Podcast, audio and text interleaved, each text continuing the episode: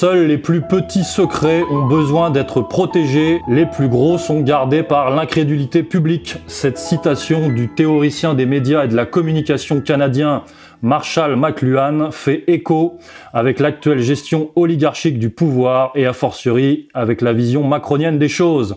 Soyez les bienvenus dans Faits et Documents, l'émission. On fait le point aujourd'hui sur la réalité de l'exercice du pouvoir en France et sur sa perception à travers l'étude de notre thème du jour qui est le contrôle de l'opposition. À cet effet, on va évidemment interroger euh, notre rédacteur en chef, le rédacteur en chef de Faits et Documents, Xavier Poussard. Xavier, bonjour. Bonjour Pierre, bonjour à tous. Eh bien, euh, allons-y, Xavier. On débute tout de suite. On va, on va poser les bases. Alors, euh, l'opposition contrôlée, comment la définiriez-vous, Xavier? Alors, les oppositions contrôlées, c'est un, terme dont on entend beaucoup parler euh, en ce moment. Et c'est un terme qui s'invite euh, de plus en plus dans les sphères alternatives. Alors, d'abord, bon, il y a, plusieurs choses dans, dans, opposition contrôlée. Il y a deux termes, il y a opposition et contrôlée. Donc, il faut évidemment, euh, c'est la base, définir les termes. Bon, quand on pense à opposition contrôlée, on pense euh, évidemment d'abord aux contrôleurs d'opposition. Euh, l'archétype du contrôleur d'opposition, c'est euh, Goldstein dans 1984 euh, d'Orwell, dont on découvre à la fin qu'il travaille en fait pour Big Brother et qui, sert justement à canaliser et à contrôler, c'est le cas de le dire, l'opposition.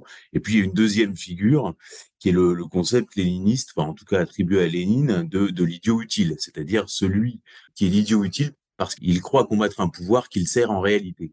Donc, euh, bien articuler ces deux, personnages, le contrôleur d'opposition et l'idiot utile, qui sont donc ces deux, euh, figures qu'il faut articuler. Euh, bon, alors, on va prendre un cas vraiment simple d'opposition contrôlée.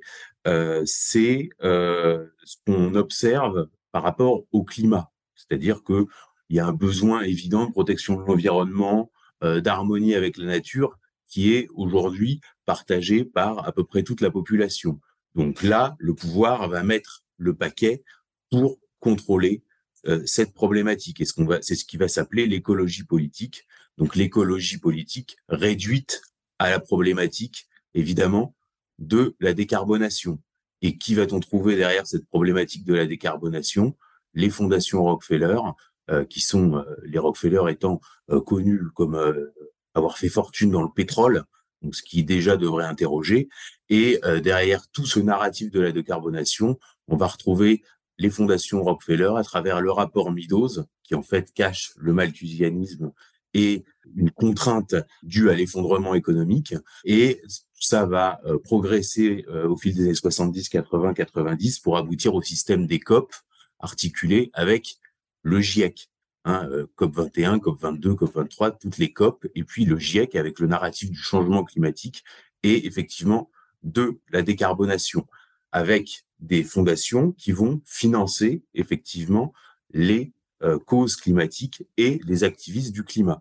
Par exemple, dans ces documents, on a traité le portrait euh, d'une femme qui s'appelle Laurence Tubiana, euh, qui vient du cabinet de Lionel Jospin et qui aujourd'hui à la tête, je crois, de l'European Climate Foundation, qui est étroitement liée à la Fondation Rockefeller et qui précisément va distribuer des subventions à euh, des organisations climatiques.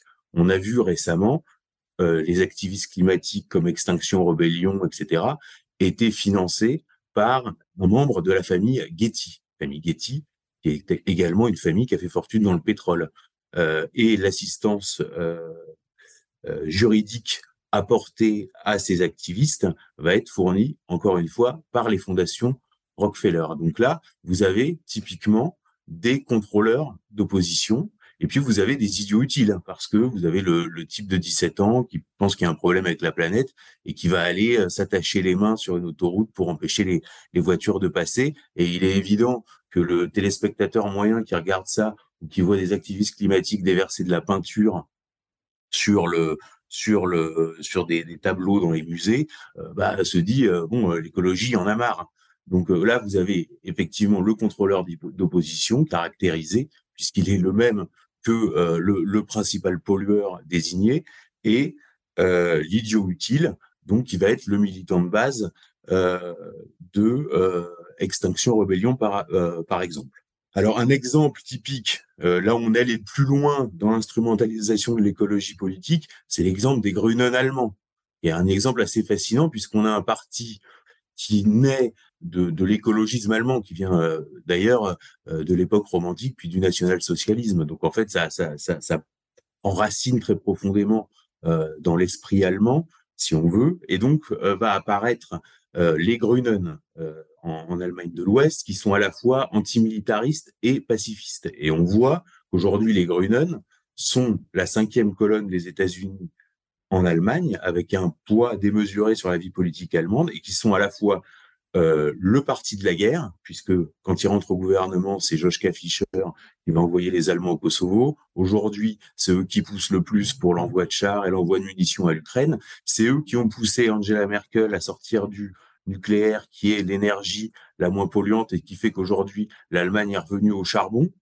Et euh, ils sont le parti de l'effondrement économique de l'Allemagne. Donc, c'est-à-dire que d'un parti antimilitariste, pacifiste et écologiste, c'est le parti des pollueurs et le parti de la guerre. Et donc là, on a vraiment un exemple, et, euh, et, en plus la cinquième colonne des États-Unis en Allemagne. Donc on a vraiment un exemple parfait euh, d'un contrôle d'opposition abouti qui, à mon avis, euh, sera étudié euh, dans, dans, dans, les écoles euh, de sciences politiques, si on veut, dans les années à venir. en fait, on retrouve avec ces activistes climatiques exactement le même principe qu'avec les, les altermondialistes hein, des années 90. Alors le mondialisme est tellement radicalisé qu'aujourd'hui il n'y a plus tellement d'altermondialistes. On est anti-mondialiste ou on est mondialiste, euh, mais qui en fait euh, allaient devant Davos euh, pour euh, demander encore plus, encore plus d'immigration. En fait, demander une accélération de l'agenda, exactement comme les activistes climatiques demandent encore plus de propagande sur le réchauffement climatique. Donc là, l'altermondialisme, un discours altermondialisme qui altermondialiste aurait pu avoir sur euh, sur le Covid. Bon, on l'a un petit peu entendu, mais euh, finalement assez peu, qui aurait été que le vaccin devienne un bien public mondial, donc obligatoire, c'est-à-dire la gratuité finalement du vaccin. Finalement, Pfizer euh, visiblement avait besoin d'argent donc ça s'est pas fait, mais euh, on voit euh, toujours ces derrière ces dispositifs d'opposition contrôlée plusieurs échelles. C'est-à-dire qu'il y a d'abord l'argent qu'on peut se faire avec le greenwashing, donc il y a une économie du greenwashing, et puis derrière il y a carrément des escroqueries, c'est-à-dire l'escroquerie à la taxe carbone, etc. Donc vous avez, comme dans toute entreprise moderne, différentes figures, donc le contrôleur d'opposition, euh, l'idiot utile, donc en fait ça va être le salaud euh, le crétin et puis derrière les escrocs. Quoi. Donc euh, voilà euh, comment définir l'opposition contrôlée à travers un, cas pratique. Merci Xavier, on comprend bien les, mécanismes à la manœuvre. mais alors si on veut poursuivre dans la, dans la définition de cette opposition contrôlée, est-ce qu'on est qu'on doit dire que l'opposition contrôlée, c'est celle qui, qui fait ou celle qui ne fait pas? C'est-à-dire que plus précisément, c'est quel est son rapport au pouvoir? C'est celle qui, qui agit contre le pouvoir ou celle justement qui n'agit pas contre le pouvoir?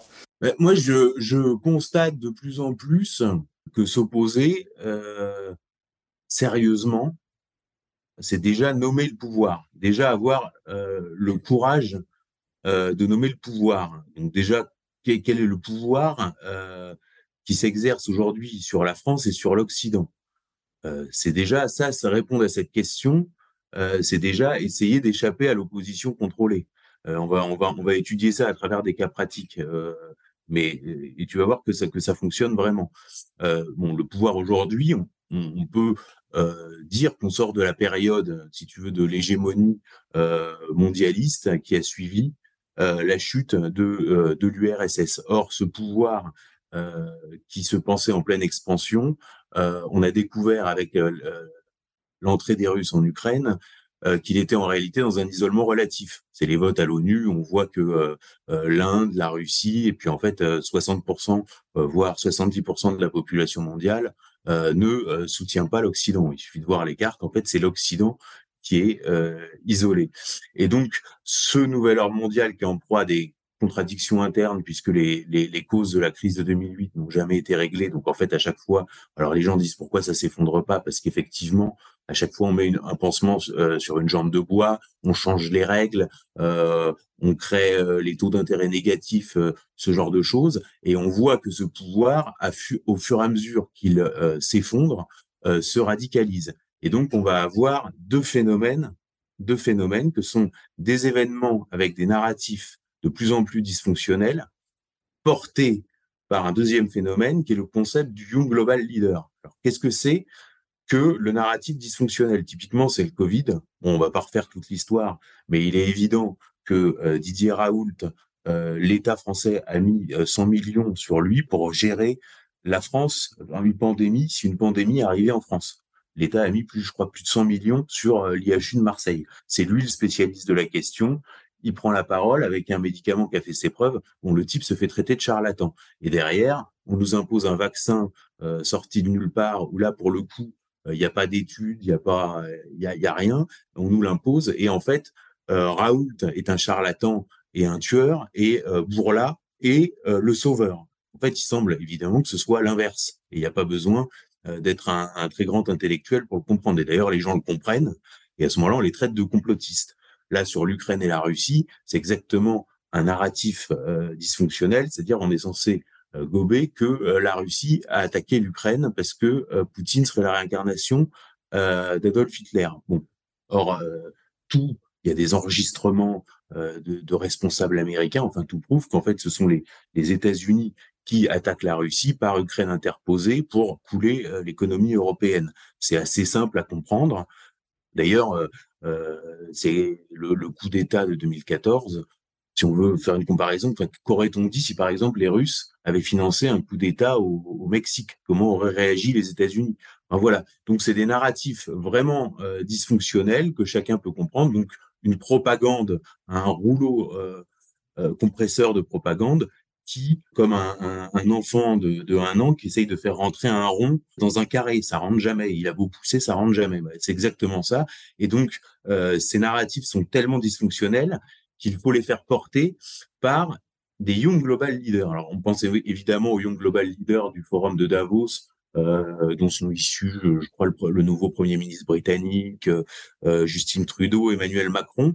Mais euh, il faut euh, comprendre ce que c'est. C'est pas seulement quelqu'un qui participe à un programme ou un réseau, c'est aussi un profil. Et, si je voulais faire une comparaison, je dirais que le Young Global Leader euh, dans la fiction, c'est ce film très connu qui s'appelle Le candidat Manchou et qui raconte l'histoire d'un homme politique qui est promis aux plus hautes responsabilités aux États-Unis et dont on va découvrir euh, qu'en vérité, il y a des trous dans son passé, que son passé a été réécrit et qu'il est contrôlé euh, mentalement par sa mère, qui elle-même est issue d'une lignée et qui œuvre pour euh, les intérêts. Dans le film, c'est le complexe militaro-industriel. Voilà. Je suis désolé si j'ai spoilé, comme on dit, mais le, concept de candidat Manchou s'applique vraiment au, au, Young Global Leader, avec d'ailleurs qui est, ce qui est fort, c'est le, la question du problème biographique dans le Young Global Leader. Il y a, il y a à chaque fois ce dimension, cette dimension qui n'est pas seulement une biographie, je dirais, euh, arrangée ou euh, arrondie, mais qui est un problème biographique global. Euh, c'est sans commune mesure avec les petits secrets de Chirac ou les petits secrets de Mitterrand. C'est vraiment un problème biographique global qui nous est imposé. Et d'ailleurs, en, en France, les intellectuels aiment aime pas ça parce que ça sort du confort euh, de l'abstraction. Et d'ailleurs, euh, même si Obama, il me semble, n'était pas Young Global Leader, enfin, faudrait vérifier, mais lui, en tout cas, est archétypal euh, du Young Global Leader et du candidat Manchou, a provoqué et est à l'origine, je dirais, de la colère de Trump et de son lancement en, en, en politique. Il y avait tout, tout, un tas de problèmes biographiques sur Barack et Michelle Obama et que Trump, évidemment, et Trump a toujours avancé d'ailleurs, sur euh, les, les, les, questions biographiques euh, de ses adversaires. D'ailleurs, nous, quand on a lancé euh, l'affaire Brigitte, Le Monde, je crois, a titré derrière l'affaire Brigitte la crainte d'une Trumpisation du débat public en France. je rassure le monde, il n'y a pas de Trump en France et, euh, et ça n'a pas suivi. Mais on voit, euh, si tu veux, eux accusent, mais en, derrière l'accusation, il y a quand même cette réalité-là, c'est-à-dire qu'on nous impose des euh, dirigeants avec des biographies plus que problématiques. C'est aussi le cas évidemment de Justine Trudeau, hein, de Justine Trudeau, où là on retrouve, comme dans le candidat Manchou, euh, la lignée, euh, on retrouve évidemment les problèmes de filiation, euh, et à chaque fois on a aussi une, une dimension, là pour le coup comme, comme chez Macron, de doute sur la stabilité euh, psychologique, euh, pour euh, parler poliment là sur sur Justine Trudeau, c'est c'est incroyable, c'est les village people, elle vit tout seule. Et à chaque fois, on retrouve ça. Et là, chez Macron comme chez Trudeau, il y a, a le candidat Manchou. Et si on veut rigoler un peu, il y a aussi deux heures moins le quart avant Jésus-Christ. Tu sais, Michel Serrault dans deux heures moins le quart avant Jésus-Christ. C'est des films qu'il faut, faut regarder, je pense, pour bien comprendre la psychologie du Young Global Leader et des dirigeants qui nous sont imposés pour porter précisément euh, ces euh, narratifs euh, cognitivement dysfonctionnels. Voilà. Donc là, je pense que Macron est effectivement l'archétype du, du global leader. D'ailleurs, comment euh, Klaus Schwab, qui est le, grand Manitou de Davos, vous a bien expliqué euh, à la télé suisse, hein, dans une interview, que Macron était celui qui nous emmenait vers le monde d'après. Donc en fait, c'est le Young Global Leader des Young Global Leaders. Donc euh, voilà, s'opposer aujourd'hui, c'est déjà nommer le pouvoir et comprendre cette articulation entre des narratifs euh, dysfonctionnels cognitivement et euh, des Young Global Leaders à fort enjeu, je dirais, biographique. C'est ça qui nous est imposé et c'est aussi à ça que nous devons répondre.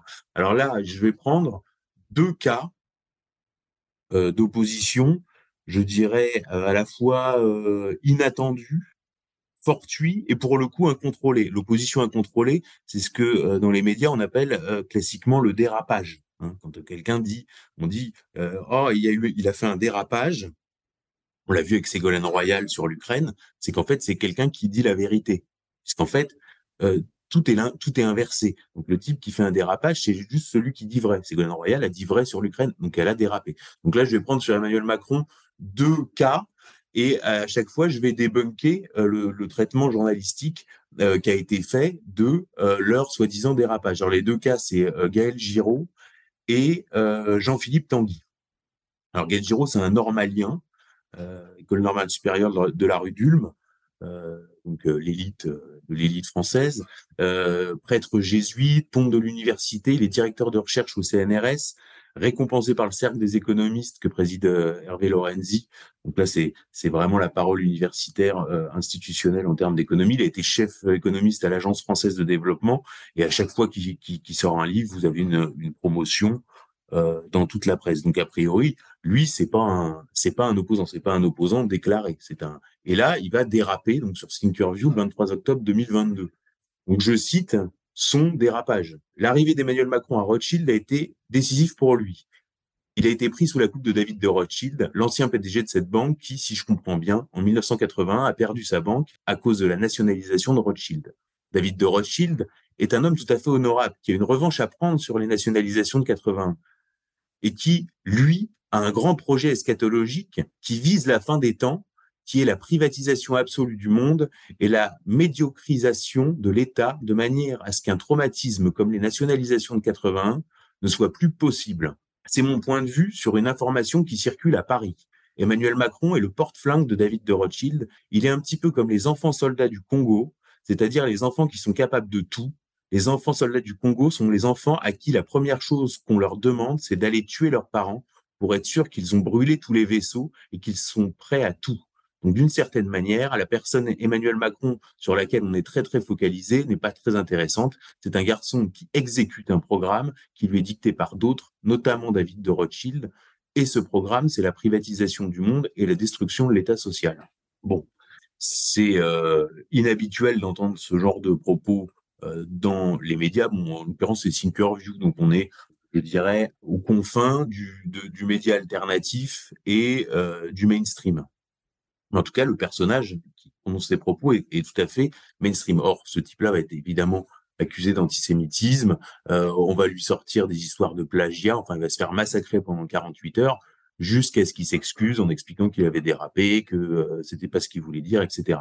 Or, bon, on va essayer de fact-checker les différents extraits euh, de ses propos. D'abord, il est question de la, privatisation de 80. Alors, est-ce que les Rothschild ont une revanche à prendre sur la privatisation de 81. Alors en vérité, la banque Rothschild était euh, à l'époque euh, au bord de l'effondrement. C'est Jean-Pierre qui l'a qui l'a raconté euh, et sur France 2.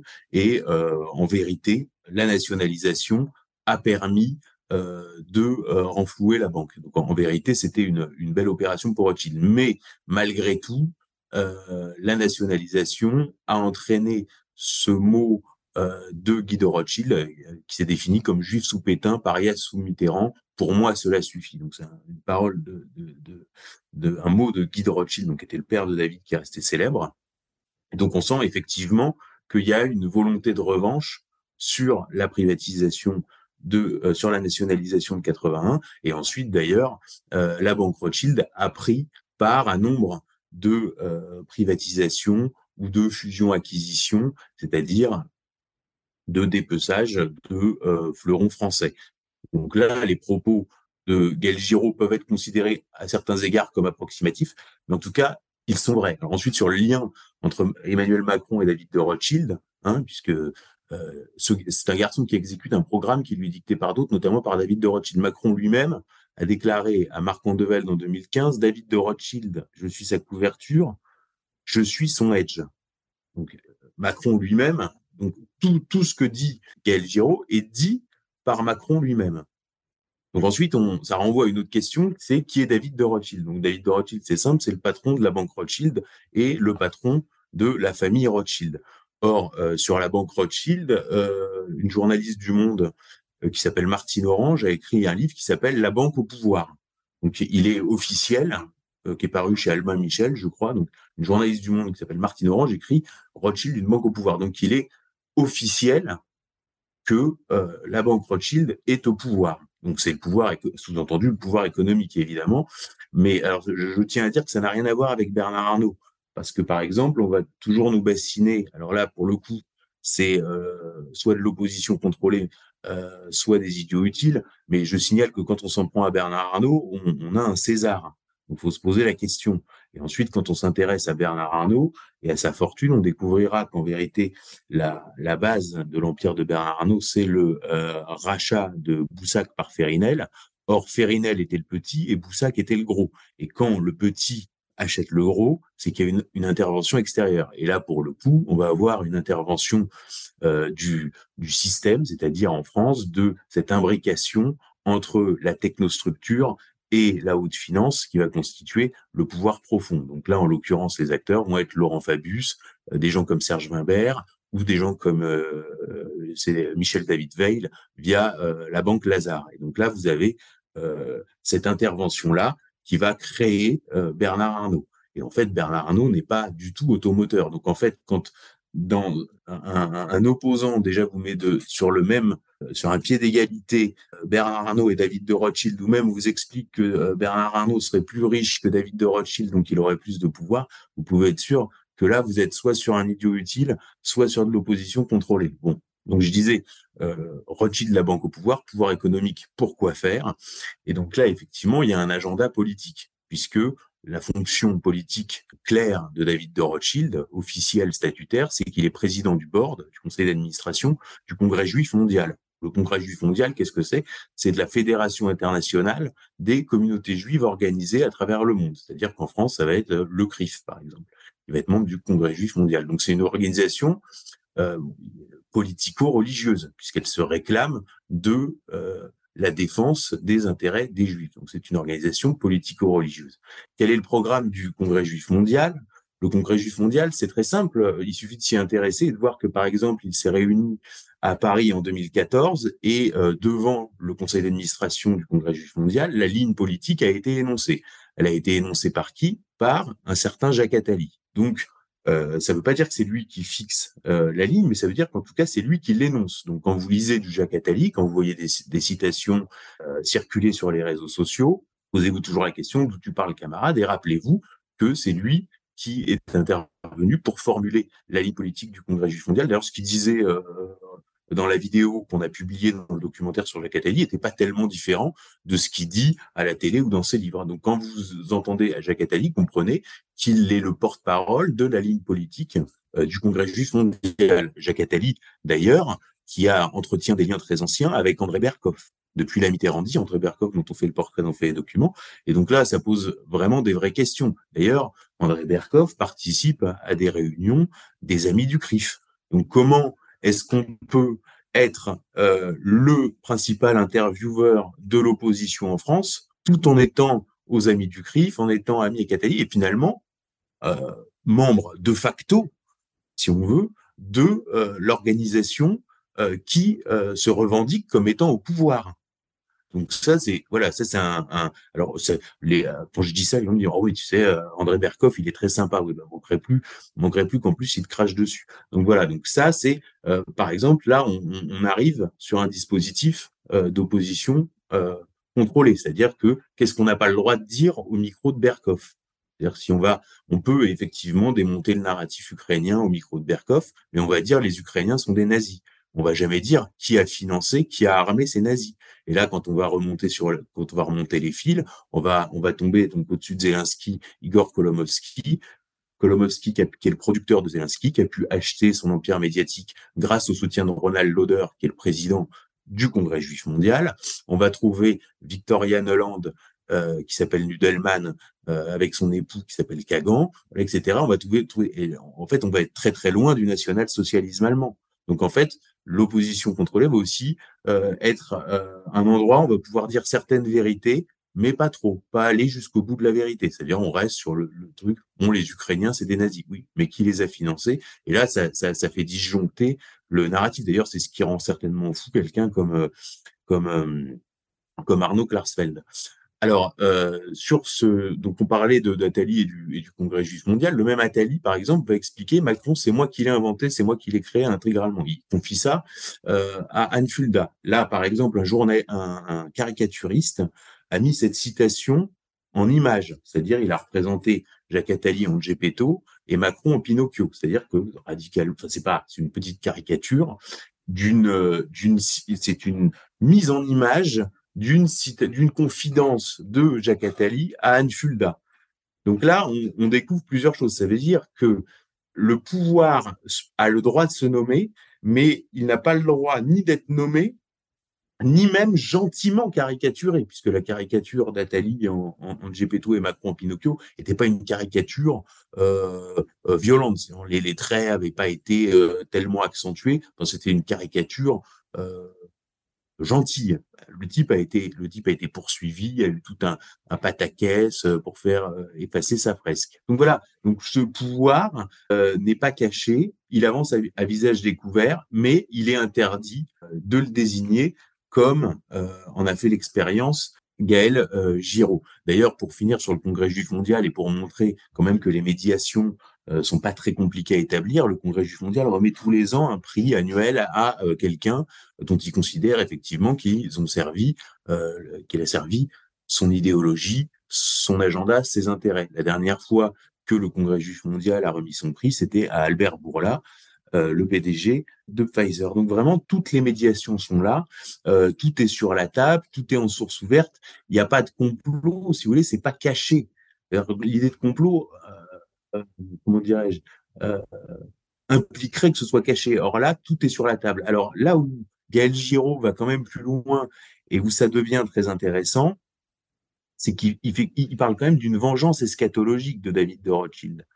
Or, Gaël Giraud est, théologien, c'est un prêtre jésuite. Et là, euh, ce qu'on voit derrière cette, cette, cette sortie sur la vengeance eschatologique dans les textes, ça fait évidemment écho à la célèbre phrase, tu sais, dans, Isaïe, qui est euh, c'est un jour de vengeance pour l'Éternel, une année de représailles pour la cause de Sion. Hein. Et donc là, on, comprend que ça est euh, que ça est vrillé, puisque en fait le pouvoir comprend que Gaël Giraud a compris. D'ailleurs, Gaël Giraud a compris, moi j'ai compris, euh, toi t'as compris, à peu près tout le monde a compris. Donc si tu veux, on, on comprend même pas pourquoi il y a toute cette agitation, mais en fait parce qu'on remet le couvercle, parce qu'il faudrait, parce qu'il faut faire un exemple, c'est-à-dire qu'on l'exécute, on l'exécute, on le salit, pour justement que tous les autres sachent qu'on n'a pas le droit de dire ce qu'a dit Gaël Giraud. Voilà, donc d'ailleurs la référence biblique euh, est, est, également revendiquée par Macron lui-même, puisque dès que Macron est arrivé à l'Élysée, alors il a, il a mis des meubles contemporains euh, dégueulasses partout avec Brigitte, enfin même euh, Vanity Fair a fait un, un article sur euh, les goûts de du couple Macron, mais mais surtout il y a une œuvre qui est une tapisserie d'ailleurs assez belle qu'il a mis dans la salle des fêtes de l'Élysée et qui a frappé euh, tous ceux qui ont visité l'Élysée après l'installation de Macron, euh, qui est une tapisserie qui représente le, le triomphe de Mardoché. Or Mardoché dans le récit biblique c'est quoi? C'est le livre d'Esther, c'est euh, Mardoché donc le, le, le, chef des Juifs quoi qui va réussir à à battre les Perses en mettant sa cousine dans le lit du roi des Perses, cousine qui évidemment ment sur sa filiation et sur qui elle est, et qui, par la ruse, va réussir à inverser la vapeur et à faire que les Juifs vont massacrer 75 000 Perses. Et donc, euh, c'est ce qui c'est ce que c'est ce qui est fêté euh, par exemple à Pourim. Donc Macron lui-même se euh, se réclame du triomphe de Mardoché. Donc il y a un récit biblique là pour le coup qui joue davantage sur les jeux de cours, les intrigues et la séduction. Donc là on va arriver au deuxième exemple qui est l'exemple de Jean-Philippe Tanguy. Alors qui est Jean-Philippe Tanguy? Pour, pour bien situer les personnages, parce que j'aime bien vraiment la, la phrase d'où tu parles, camarade, qui est une, vieille phrase euh, gauchiste me, me plaît parce qu'elle, euh, euh, je pense, je pense qu'elle est indépassable en vérité. Donc Jean-Philippe Tanguy, c'est un député RN qui vient de chez Nicolas Dupont-Aignan et qui est jeune, plutôt considéré comme assez prometteur et qui, je dirais, est symptomatique d'un mouvement de fond politique que j'ai appelé l'homo-souverainisme. L'homo-souverainisme, qu'est-ce que c'est? C'est euh, des individus qui se trouvent être homosexuels, qui sont souverainistes et qui ont une fascination pour De Gaulle. Alors moi j'ai une explication, mais qui mériterait d'être euh, d'être affinée. Mais je pense que euh, chez De Gaulle, à travers, je dirais non seulement le nom, mais aussi l'apparence physique, en fait, il y a une dimension phallique qui plaît à certains homosexuels. Et, euh, et, et, ce courant homo-souverainiste, on va retrouver par exemple des gens comme Florian Philippot, euh, François Asselineau, euh, évidemment Paul-Marie Couteau, euh, etc. Et donc, euh, et donc effectivement, euh, Jean-Philippe Tanguy. D'ailleurs, ce qui est intéressant dans la l'homo-souverainisme, c'est que en vérité, euh, d'ailleurs, euh, l'opposition peut être contrôlée par la peur. Ça, c'est un, un, facteur surdéterminant. Euh, je m'explique, la peur, c'est quand même la matrice euh, de, de, de l'action politique. Or, quelque part, en, en, cachant le changement radical possible par euh, des modifications dans les traités ou dans les articles de loi, oui, c'est l'article 12, alinéa 4 euh, qu'il faudrait changer, ça changerait tout, bah, il y a quand même une façon de se défausser de ce qui fait euh, radicalement l'action politique. Je veux dire, l'action politique, euh, c'est le 18 Brumaire, quoi. C'est Bonaparte, il y va avec Murat, euh, foutez-moi ça dehors, quoi. Ils mettent les 500 députés dehors et c'est bon.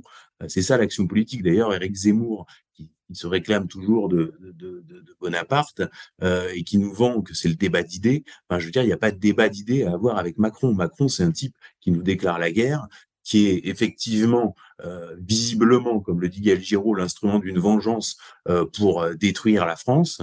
Euh, et donc, il n'y a pas de débat à avoir. C'est comme si, euh, tu sais, c'est comme si quand Jack Nicholson, tu sais, se retrouve face à Polanski dans Chinatown et l'autre lui arrache le nez. Ben voilà, il est venu lui arracher le nez. Il n'y a pas de, il a pas de débat d'idées à avoir. Tu te fais braquer quand tu t'es braqué, il n'y a pas de débat d'idées. Donc là, c'est pareil sur des qui nous vend le débat d'idées euh, et, et, et, les homo-souverainistes qui sont avec les articles. D'ailleurs, il y avait ça aussi dans la gauche radicale. Euh, euh il y a une 10 ou 15 ans, de, article 13, euh, le plan B, euh, etc. Non, c'est pas, pas comme ça.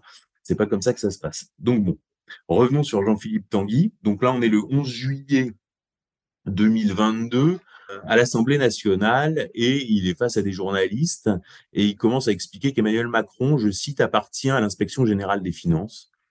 Il a fini à Rothschild comme un bon à rien. Il ne connaît rien au droit bancaire, il ne connaît rien à la pratique financière. Monsieur Rothschild l'a dit lui-même, on a plusieurs témoignages, il a pris Monsieur Macron parce qu'il savait solliciter les aspirations homo-érotiques d'un certain nombre de cadres qui pensaient visiblement que M. Macron allait apporter de l'intérêt à leur carrière en fin de carrière. M. Rothschild a recruté Emmanuel Macron parce qu'il a une capacité de séduction sur certaines personnes, de les envoûter, sur les hommes en particulier, de les mener exactement là où ils veulent aller. Donc ensuite, il va se justifier dans l'après-midi et là, il continue. Je fais référence à ce que je comprends des méthodes qu'a Macron pour essayer d'avancer depuis des années. Le portrait fait par un certain nombre de gens est le portrait d'un séducteur. Si vous relisez Les illusions perdues, vous comprendrez ce que j'ai voulu dire. Ne pas le comprendre, c'est ne pas comprendre du tout qui est le personnage manipulateur de Monsieur Macron, et c'est ne pas comprendre tous les dossiers qui tournent autour de lui. Et c'est aussi ne pas comprendre comment fonctionne le petit milieu parisien et la politique en général, La banque d'affaires est un milieu d'hommes d'un certain âge qui projette sur les hommes plus jeunes les choses complexes de l'âme humaine. Monsieur Macron sait très bien comment cela fonctionne. c'est euh, pour le coup c'est euh, très intéressant. Alors ça va être débunké, c'est-à-dire que euh, je me semble que c'est un journaliste de LCI, euh, La Roue Tourou, je sais pas quoi, qui va dire, enfin c'est absurde, Monsieur Rothschild n'a jamais dit ça, etc. Donc voilà le, le débunkage est quand même le Enfin, le, le, niveau zéro du, du, journalisme, enfin passons. Ouais, débunker le débunker quand même par quelques petites citations qui prouvent que tout ce qu'a dit euh, Jean-Philippe Tanguy est radicalement vrai, que c'est pas un dérapage et que la seule faute qu'il a commise, c'est d'avoir dit la vérité. Donc sur le côté bon à rien. Donc dans Society, il y a eu un article sur de Society qui est paru en avril 2016 sur les euh, sur le parcours de Macron chez Rothschild, le soi-disant Mozart de la finance. Donc il y a des salariés qui, sous couvert d'anonymat, parlent d'un piètre technicien. Je cite, Macron n'y connaît pas grand-chose. En réunion, on glousse en pensant très fort, tiens, voilà encore une perle de Macron. Voilà, donc là, je vais euh, dans l'ambigu Monsieur Macron, paru chez Flammarion en 2015, des salariés confirment leur amertume euh, lors de la promotion accélérée de Macron, puisque Macron est devenu le plus jeune associé gérant de la banque à 32 ans, passant euh, devant Chertok. Donc c'est une promotion qui est pratiquée, qui est très étrange. Hein. Et là, Marc Andevel rapporte, chez Rothschild, il a, la réputation de n'avoir jamais fait une équation. Il ne savait pas ce qu'était un EBITDA, le résultat opérationnel d'une entreprise. Donc EBITDA, c'est un terme financier, en anglais c'est un acronyme. Euh, et là, je cite, David de Rothschild a dû les violer pour le nommer associé gérant. Quand même un terme fort. Donc ensuite, on a euh, dans un livre qui est paru en Angleterre, The French Exception de Adam Plowright chez Icon Books en 2017. Donc Sophie Javary euh, rapporte que tous ses collègues, les euh, c'était une associée gérante qui est maintenant à la BNP, ses collègues les plus expérimentés auraient été surpris par ses appuis au sommet de la banque, notamment David de Rothschild et son bras droit François Henrault, ce qui lui permettait à l'occasion de court-circuiter sa hiérarchie immédiate. Voilà, donc là, on, dit bien qu'il est connecté directement à David de ce qui recoupe, ce qui, ce qui, ce qui recoupe, et non seulement euh, Giraud, mais aussi euh, Tanguy. Et là, euh, Sophie Javary précise qu'il, je cite, cherche toujours à séduire. Macron cherche bien à séduire. Donc, euh, Tanguy dit vrai. Macron, donc lui-même a déclaré au Wall Street Journal en mars 2015, on est une sorte de prostituée, le job c'est de séduire. Donc Tanguy est même pas allé aussi loin que Macron lui-même. Hein.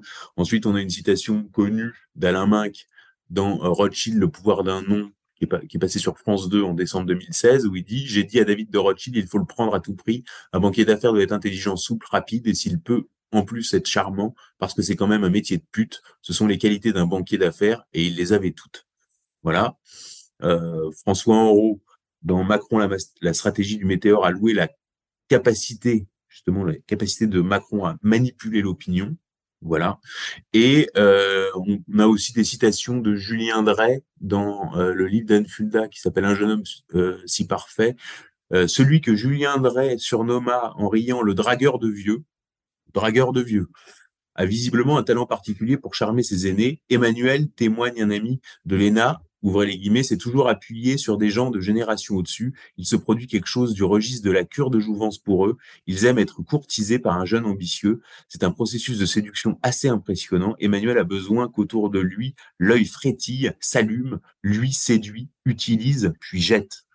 Alors on a un autre témoignage qui est le, euh, témoignage de Peter Brabeck, qui est le patron de Nestlé, avec qui euh, Emmanuel Macron a fait le fameux deal euh, Nestlé-Pfizer. Emmanuel Macron vous regardez dans les yeux comme si sa vie entière s'était écoulée dans le seul objectif de permettre cette conversation avec vous. On sent que Peter Brabeck a été, a été séduit. Donc, euh, donc voilà. Donc, LCI ment en disant que c'est pas sourcé. Tous le disent, c'est-à-dire euh, Minck, euh, François Henrault, c'est-à-dire les lieutenants de David de Rothschild, Julien Drey, euh, Peter Brabeck, enfin, tous confirment intégralement les propos de Jean-Philippe Tanguy. Mais Jean-Philippe Tanguy, lui, comme euh, euh, petit député RN euh, de la mouvance homo-souverainiste, bah, il a pas, il a, il a, il a pas visiblement pas le droit de le dire. Et alors là, je note un fait intéressant, c'est que après cette cette sortie là, qui était bon, un morceau de bravoure si on veut, Alain Soral a reçu une assignation il me semble, pour diffamation de Jean-Philippe Tanguy, pour une émission datée de 2019, où Alain Soral, dans une conversation avec moi, l'aurait outé, comme s'il était possible d'outer Jean-Philippe Tanguy. Quoi. Ça n'a plus aucun sens. Donc en même temps, voilà, on a toujours ce. D'ailleurs, il l'a dit ensuite sur France Info. Non, euh, je suis pas antisémite. Euh, la preuve, euh, j'ai attaqué Soral. Donc voilà. Donc voilà comment ça fonctionne. Donc c'est pour ça que je disais que si l'opposition peut être contrôlée par la peur, là on a deux cas de types qui ont des morceaux de bravoure et puis qui ensuite, euh, au bout d'un moment, sentent que la, la, la pression monte d'un coup. Et là, l'opposition bah, est contrôlée effectivement par la peur. Donc ça, c'est un, un, facteur clé de contrôle de l'opposition. Donc ce que vous nous dites, euh, Xavier, c'est que tout est sur la table, mais euh, effectivement, l'opposition contrôlée se définit parce que c'est celle qui ne dit pas les choses, qui n'explique pas les choses, qui ne nomme pas le pouvoir, qui ne l'identifie pas pour ce qu'il est réellement. Alors se pose la question, vous l'avez déjà abordé tout à l'heure avec le cas de Berkoff, mais se pose la question effectivement du, rôle des médias, du rôle de la communication. Alors euh, dans ce dispositif euh, médiatique d'opposition contrôlée, donc vous avez parlé de Berkoff, mais en 2023, euh, qui pourrait-on citer d'autres comme figure éminente de cette opposition contrôlée? Ben, il est évident que quand on est le pouvoir et qu'une vérité telle que l'ont énoncé Giraud ou, ou Tanguy et en fait, la, seule vérité qui, ne peut pas être dite, c'est-à-dire que c'est une vérité qui ne peut pas être dite, et, pourtant c'est une vérité avec des médiations hyper simples et hyper faciles à comprendre. dire tout est dit, et donc il faut que jamais que ce soit dit. Donc on allume des feux, des contre-feux, et surtout on va faire animer les. Alors pour les journalistes, effectivement, au niveau intellectuel, c'est pour ça que l'émission, la grande émission de débat intellectuel de France Culture va être animée effectivement par Alain Finkielkraut, pour que ça ne soit jamais dit. Hein, je rappelle, euh, par exemple, que c'est euh, David de Rothschild qui a financé euh, l'épée euh, d'académicien d'Alain Finkielkraut, hein, voilà, qui, où est la main, la main qui est la main qui donne et au-dessus de la main qui reçoit, hein, pour, revenir à, Napoléon, et, à Bernard Arnault d'ailleurs, puisque effectivement David de Rothschild serait la main qui donne et Bernard Arnault la main qui reçoit. Hein, faut pas confondre le chef d'entreprise et son banquier. Effectivement, on va avoir des, un talk show, par exemple, qui est celui de, Cyril Hanouna, euh, clairement, euh, et on, se rend compte que Cyril Hanouna est un membre euh, éminent de la communauté organisée, euh, de par puisqu'en en fait, il en est un pur produit de par son parcours, de, de par son ascension. Il ne s'en cache pas d'ailleurs. C'est lui qui anime, par exemple, qui va être le parrain euh, de, de, de, de levée de fonds, euh, type euh, ami de Meir Panim, Tzedaka, etc. Donc voilà, tout ce système est imbriqué. Par exemple, la Tzedaka, faut bien comprendre ce que c'est que la Tzedaka, c'est la Tzedaka du fonds social. Donc c'est la levée de fonds interne à la communauté organisée, c'est-à-dire cette organisation politique qu'on a décrit, dans le passage sur David de. Or, euh, donc, il va être l'animateur de ces levées de fonds. quand on regarde des programmes des levées de fonds, donc qui sont organisés par le Fonds social, le Fonds social, c'est une organisation dont les statuts ont été rédigés par Jacques Attali et Robert Badinter. Donc, on n'est pas sur des personnalités, je dirais, marginales dans la vie politique française. D'accord? Euh, Quand on regarde le programme des appels euh, unifiés, c'est-à-dire des levées de fonds internes à la communauté organisée, on va tomber sur des gens comme Pierre Moscovici, aujourd'hui président de la Cour des comptes. On va tomber sur des gens comme euh, Jean-Louis Debré, qui a été président du Conseil constitutionnel, Nicolas Sarkozy, qui a été président de la République. Évidemment, publiquement, tous sont des turiféraires de la laïcité républicaine. Vous voyez? Et donc, en fait, vous avez comme ça cet organigramme euh, parallèle, si vous voulez, c'est qui est même pas un état dans l'état, c'est puisqu'en fait c'est c'est c'est vraiment un organigramme parallèle. C'est le et, et, et, ça, ça ne doit jamais être dit. Et donc pour que ce soit jamais dit, d'ailleurs quand quand euh, Francis Lalanne commence à faire le malin en citant des termes juifs, on voit que Cyril Hanouna est extrêmement gêné, alors que Cyril Hanouna il connaît tout à ces termes-là. C'est-à-dire qu'en fait c'est sa c'est sa véritable langue. Et, euh, et, euh, et, en fait, là, Francis Lalanne, presque, il en fait trop.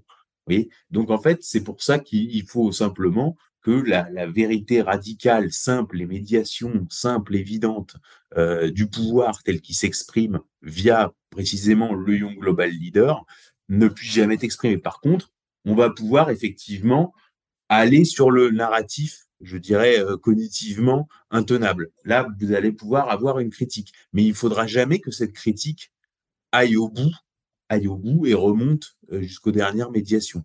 Voilà. Donc c'est pour ça qu'il y a des dispositifs euh, d'opposition contrôlée parce qu'effectivement, euh, le pouvoir est dans cette phase à la fois de rétractation et de radicalisation.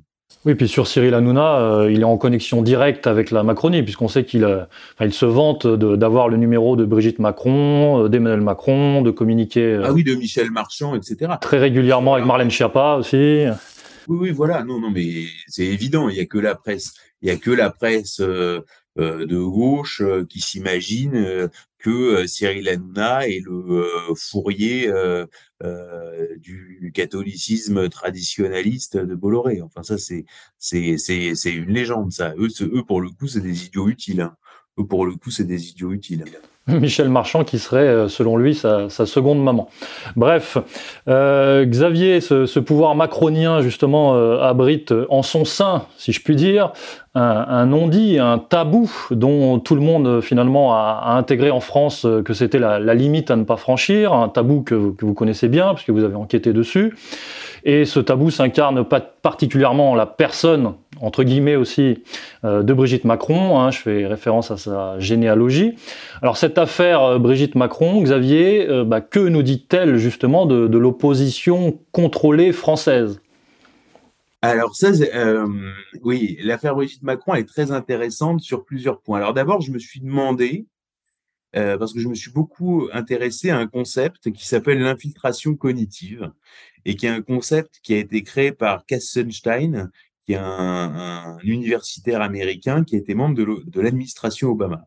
Universitaire américain, membre de l'administration Obama, Cass Sunstein, un, un, nom à retenir, et qui a créé ce concept d'infiltration cognitive qui explique que pour euh, lutter contre les théories du complot, il faut en inventer euh, d'autres encore plus absurdes. Et en fait, cette théorie, a été mis en pratique à l'occasion d'une affaire qui a visé en fait à discréditer euh, les milieux euh, conspirationnistes, si on veut, qui est l'affaire de Sandy Hook, dans laquelle a été condamné, je crois, une amende de plus d'un milliard, euh, Alec Jones, qui en fait a consisté avec de la désinformation sur Internet à alimenter l'idée que la tuerie de Sandy Hook était euh, n'avait pas existé et que, si j'ai bien compris, les parents des enfants qui étaient interviewés à la télé euh, après la tuerie étaient en fait des acteurs. Et donc, en fait, ça a été de créer une théorie du complot tellement énorme pour ridiculiser, si on veut, euh, les chercheurs de vérité, etc., etc. Bon, j'ai bien étudié ce cas-là, et honnêtement, il n'y a rien qui permet de dire que l'affaire Brigitte soit une, une opération d'infiltration cognitive. Pourquoi? Parce que dans l'opération d'infiltration cognitive, justement, on, autorise, on, laisse le contenu euh, se propager. C'est ça le, principe de l'infiltration cognitive. Et même, en fait, par des trolls, on va en remettre des louches. Or là, sur l'affaire Brigitte, force est de constater que c'est exactement l'inverse, puisque euh, Daniel Schneiderman a bien noté que Twitter France avait supprimé le hashtag Jean-Michel Trogneux. Euh, on a bien vu que euh, Morad El qui avait fait une petite vidéo sur YouTube euh, pour faire un écho à l'affaire et puis apporter une information qu'il avait lui, qui était effectivement que Brigitte Macron était censée avoir fait ses études à Alger. Or, la seule personne qu'on avait retrouvée à Alger pendant ses études, c'était effectivement Jean-Michel Trogneux. Bah, cette vidéo a eu un démarrage en trombe, a fait 250 000 vues sur les premières 24 heures et elle a été immédiatement supprimée par YouTube.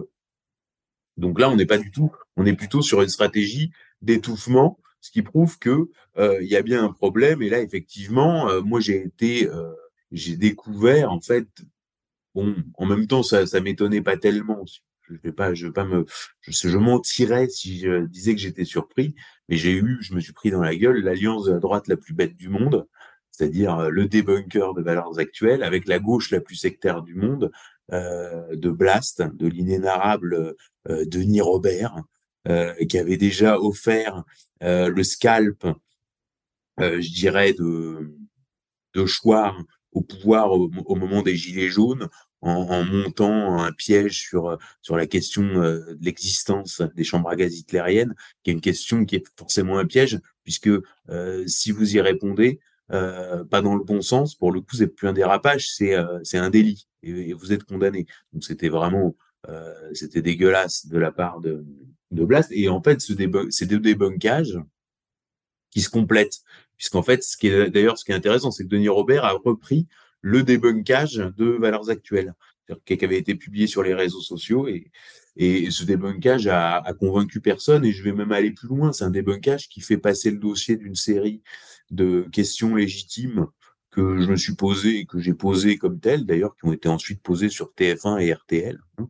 Euh, donc, ces, questions légitimes à un faisceau d'indices graves et concordants, puisque euh, n'importe qui euh, voit le débunkage de Blas. Moi, j'ai des journalistes mainstream qui me contactent, qui me disent bon je sais pas quoi vous dire. Moi, j'ai lu votre dossier, j'ai lu le débunkage de Blast. Euh, bon, oui, voilà, ils se disent, voilà, il y a un problème.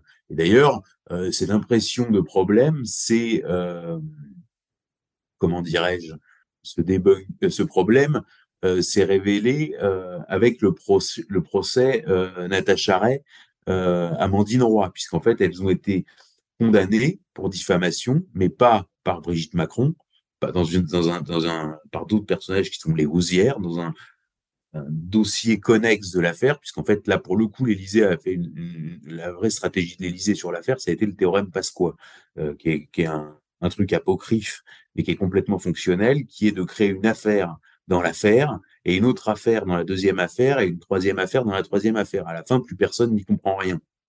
Bon, alors que euh, c'est quand même pas compliqué de comprendre deux choses, c'est qu'on a une biographie officielle de Brigitte Macron qui est écrite pour faire disparaître un frère, donc il y a un frère fantôme qu'on a sciemment fait disparaître en créant des embrouilles, en créant des, embrouilles biographiques sur chaque personnage de la famille, pour que pendant qu'on essaye de démêler tout ça, euh, on, on, pense jamais à le retrouver. C'est un peu comme quand euh, votre, votre, appartement a été cambriolé, c'est le bordel. Vous êtes obligé de ranger pour comprendre ce qu'on vous a volé.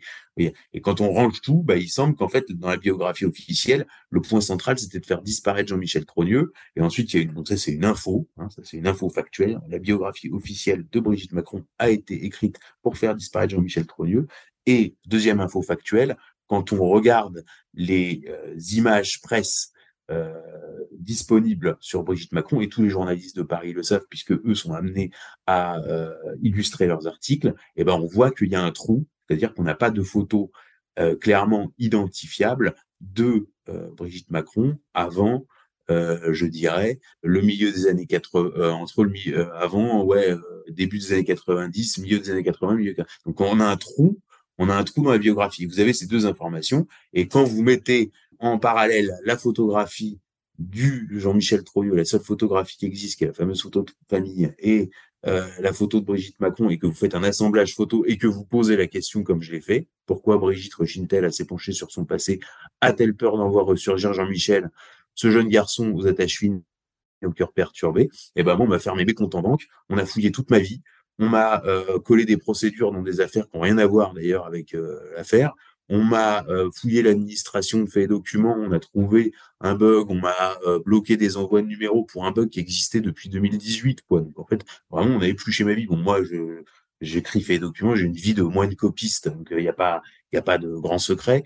Mais euh, voilà, donc c'est pour vous dire qu'on vous, on vous pourrit la vie et vous vous prenez dans la gueule toute la mauvaise foi, tout le système, avec en plus des trucs débiles du genre le concept de la preuve. Euh, euh, oui, mais il n'y a pas de preuve, il n'y a pas de preuve. Enfin, je veux dire, déjà, quand il y a la preuve, euh, ça sert à rien. Je parlais tout à l'heure de Victoria Noland sur l'affaire ukrainienne. Bon, bah, il y a le coup de téléphone où elle dit clairement, euh, le Maïdan, c'est nous, c'est un coup d'État, et, on a fait ça pour enculer l'UE. Bon, voilà. Donc là, il n'y a plus de narratif ukrainien. Il y a la preuve. L'enregistrement de Victoria Noland est, est, est, connu depuis 2014. Il a été euh, publié même sur le site du Nouvel Observateur. Enfin voilà, donc il y a la preuve. Ça change rien. Sur l'affaire Hunter Biden, il y a combien de preuves? Il y a un disque dur entier de preuves. Il y a des, milliers de preuves. Bah, l'affaire a quand même été étouffée.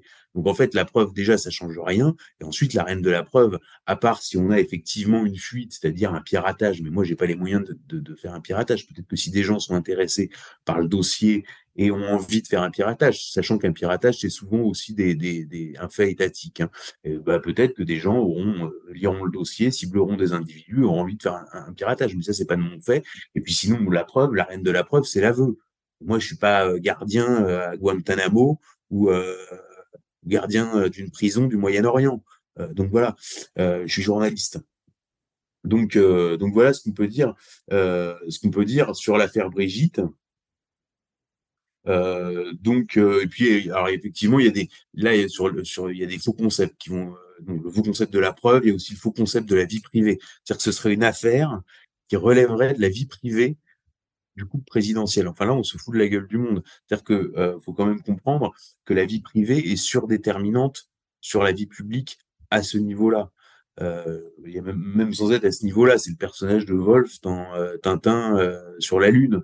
le personnage de Wolf, il y, a, toujours des leviers. lui, le levier sur lequel le service étranger a joué, c'est l'argent. Il n'y a pas mille leviers. C'est les femmes, l'argent, le sexe, etc. Donc, il est évident que la vie privée, c'est comme quelqu'un qui dirait Bill Gates, on peut le critiquer sur le vaccin, mais on peut pas le critiquer sur Epstein. Parce que Epstein, c'est sa vie privée. Ben non, c'est quand on s'y intéresse, il y a un rapport de cause à effet euh, entre les deux.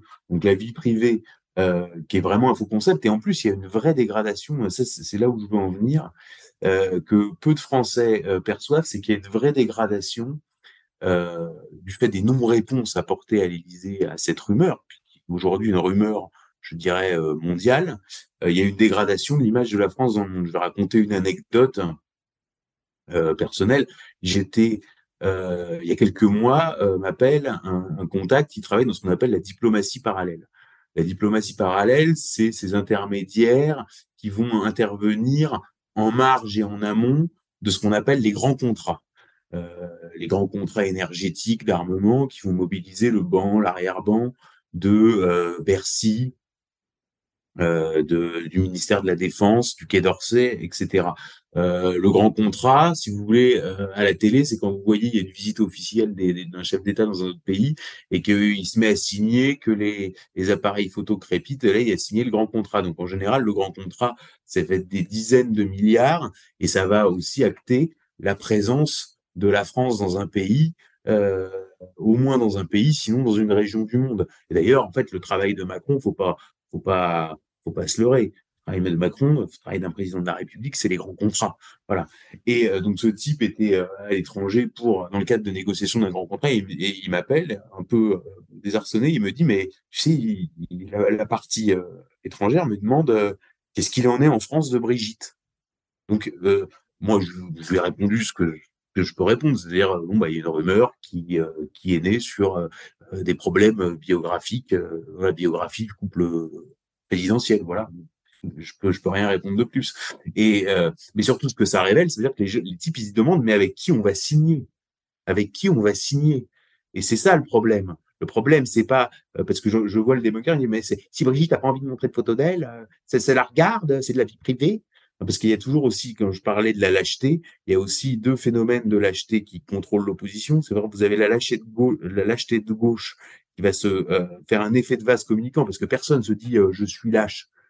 T'as déjà vu un type qui arrive qui dit ah bah moi je suis un gros lâche. Non, ça n'existe pas. Donc le lâche de gauche, il va faire un effet de vase communicant sur la morale, puisque la gauche est morale. Et donc ça va être euh, c'est et, ça j'ai entendu hein, dans des rédactions parisiennes de gauche. Ça veut dire c'est un homme et alors? C'est un homme et alors. On en est là. Donc c'est un homme et alors. Donc euh, c'est son droit quelque part. Donc voilà. Ça c'est lâcheté de gauche morale et la lâcheté de droite Oh, mais c'est une histoire de corps le cul, euh, euh, c'est une histoire de corps le cul, s'en prendre à sa femme, enfin, avec courtoisie. Donc, c'est le sérieux. Donc, la, gauche est morale, la droite est sérieuse, et en fait, c'est comme ça que la lâcheté se, fait des effets de vase communicants, et, c'est comme ça que l'opposition s'autocontrôle aussi. Euh, faut, faut, faut, faut, bien voir ça. Alors que je le dis, il y a une vraie dégradation de l'image de la France dans le monde. On voit aussi des, des citations d'Erdogan euh, sur Emmanuel Macron expliquant que euh, Macron n'est pas qualifié pour diriger la France. On voit des citations de d'officiels russes, pas seulement. Hein. Et d'ailleurs, je, je, note que plusieurs fois, la première chaîne d'infos russe a relayé l'affaire Brigitte Jean-Michel Trogneux. Jamais ces images D'ailleurs, en les associant au dossier Trump, hein, ils sont allés quand même loin, les Russes, c'est-à-dire devant son Trump, les Français, euh, etc., suspectaient euh, déjà Brigitte d'être transgenre et de s'appeler Jean-Michel Trogneux, devant son Trump. Et, euh, et, je note que LCI, aucune chaîne de télé qui passe leur vie à couper deux minutes de la télé russe, et en plus des mêmes émissions, hein, des mêmes émissions où ça a été relayé, ne l'ont pas fait on, se demande pourquoi. C'était l'occasion de striker euh, les soraliens, l'extrême droite, les complotistes, les antivax, les pro-russes. Enfin, euh, vous pouvez mettre tous les anathèmes euh, dans, le, dans, dans, le package là.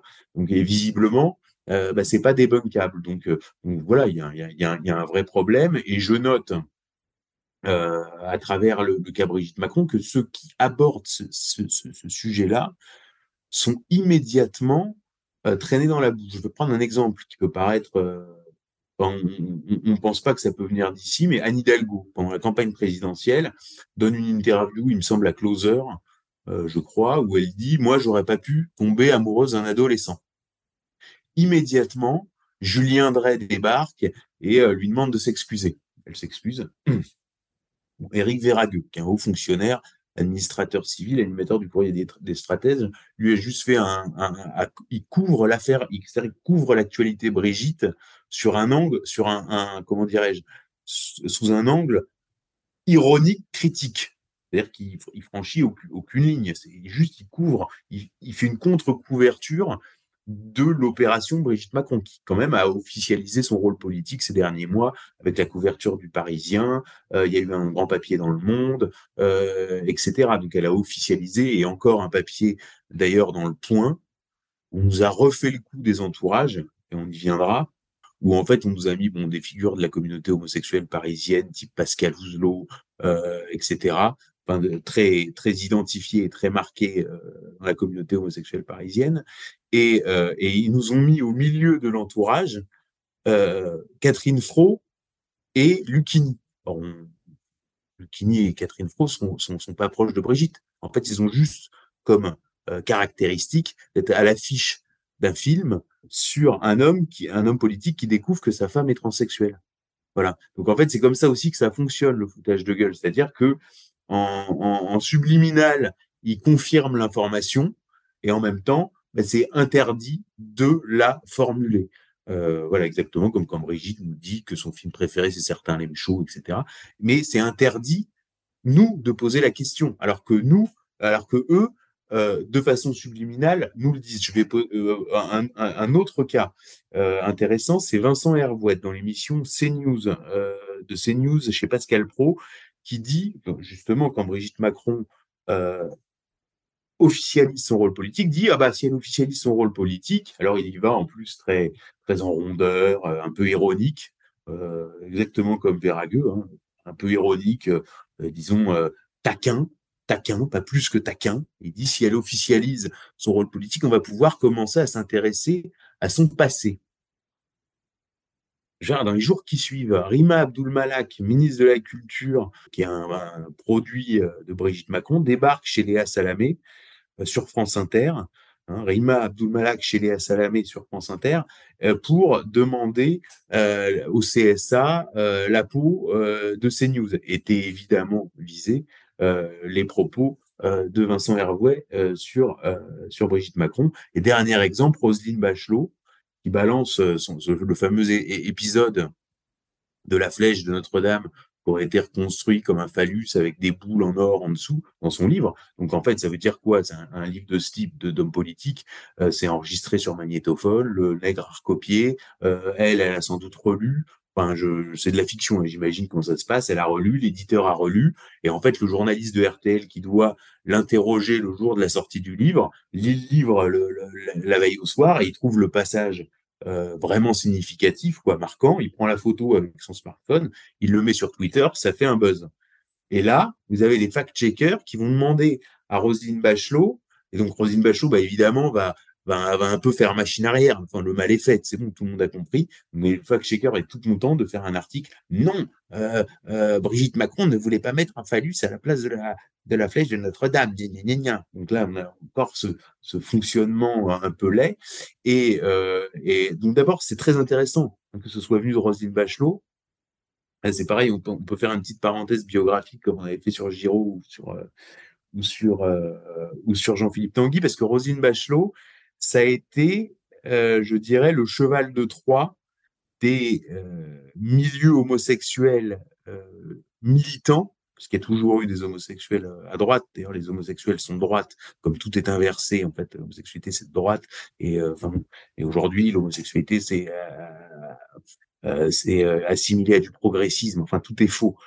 voilà, tout est tout est faux. Mais bon, c'est comme ça. Donc, c'est elle qui a fait venir les homosexuels militants à droite. C'était les, premiers RPR qui participaient à la Gay Pride, etc. Pour des raisons qui sont personnelles parce que son fils est, homosexuel. Et d'ailleurs, il faut voir Roselyne Bachelot, elle a vraiment un côté, euh, tu sais, c'est Catherine dans le sketch de, Sylvie Joly, qui est un peu un, sketch gay, euh, un, un, sketch culte euh, précisément dans la communauté homosexuelle, puisque c'est le, c'est le, c'est la quintessence, Catherine de Sylvie Joly, c'est la, c'est la quintessence de la mère APD. Donc voilà, donc c'est, c'est quand même intéressant que ça vienne de Roselyne Bachelot. Ça veut dire que elle est dépassée par euh, quelque part, elle est dépassée par ce qu'elle a créé. Et on va voir dans les semaines qui suivent, donc après qu'elle se soit fait taper sur les, doigts, Rosine Bachelot aller défendre Pierre Palmade sur BFM. Euh, une défense complètement hallucinante de Pierre Palmade. Et c'est là où on voit la perversité du, du système. Brigitte va faire un communiqué via la presse People en expliquant qu'elle a été scandalisée par euh, le, les propos de Bachelot exonérant Pierre Palmade, expliquant et revenant encore sur un des épisodes de sa biographie, en expliquant que sa sœur, précisément, était morte dans un accident de voiture. Ce qui est, un épisode qui a rien à voir, puisque là, il, enfin, sa sœur, elle sortait pas d'une soirée euh, sexe que je sache. Ça donc, ça n'a strictement rien à voir. Euh, donc, euh, mais en tout cas, euh, Brigitte va aller attaquer Bachelot sur Palmade. Donc là, on a, toute la, perversité euh, du couple présidentiel à l'œuvre. Bien, euh, on a évoqué euh, les médias, la presse, quid de l'opposition politique? Alors là, je, pense au RN et à, la France Insoumise de, Jean-Luc Mélenchon, le RN de Marine Le Pen et à la France Insoumise de Jean-Luc Mélenchon. Est-ce qu'on retrouve les, tentacules du pouvoir jusque dans ces partis, Xavier? Alors, bah, y a déjà, il y a, plusieurs choses. On voit que Macron agite ça. Comment il agite ça En faisant planer la, menace de dissolution. Et la menace de dissolution, ça veut dire que potentiellement, s'il perd euh, législative, potentiellement, euh, il y aura un Premier ministre d'un autre parti.